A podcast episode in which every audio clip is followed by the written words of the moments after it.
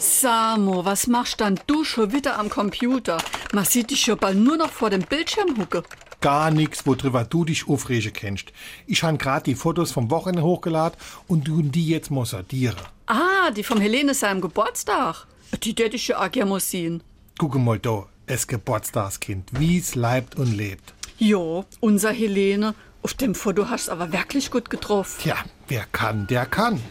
Oh je, was hast du dann da gemacht? Wie sehen ich dann aus? Ja, Wie soll schon aussehen?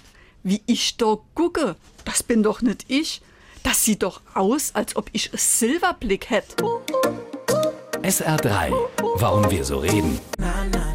Wie man schwätze.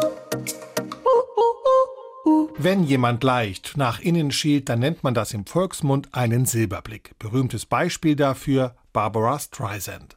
Noch berühmter die von Leonardo da Vinci gemalte Mona Lisa. Durch ihren Silberblick scheint es, als würde ihr Blick dem Betrachter folgen, egal wo er im Raum steht. Der Begriff Silberblick stammt aber ursprünglich nicht aus der Malerei, sondern aus der Silbergewinnung. Um das in Blei enthaltene Silber zu trennen, wurde früher Blei erhitzt und dann Luft darüber geblasen. Das Blei oxidierte an der Oberfläche und wurde dann abgeschieden.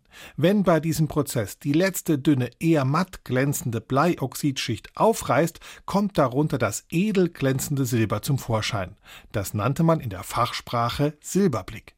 Wieso dann der Ausdruck auch für schielende Augen verwendet wurde, ist leider nicht überliefert. SR3.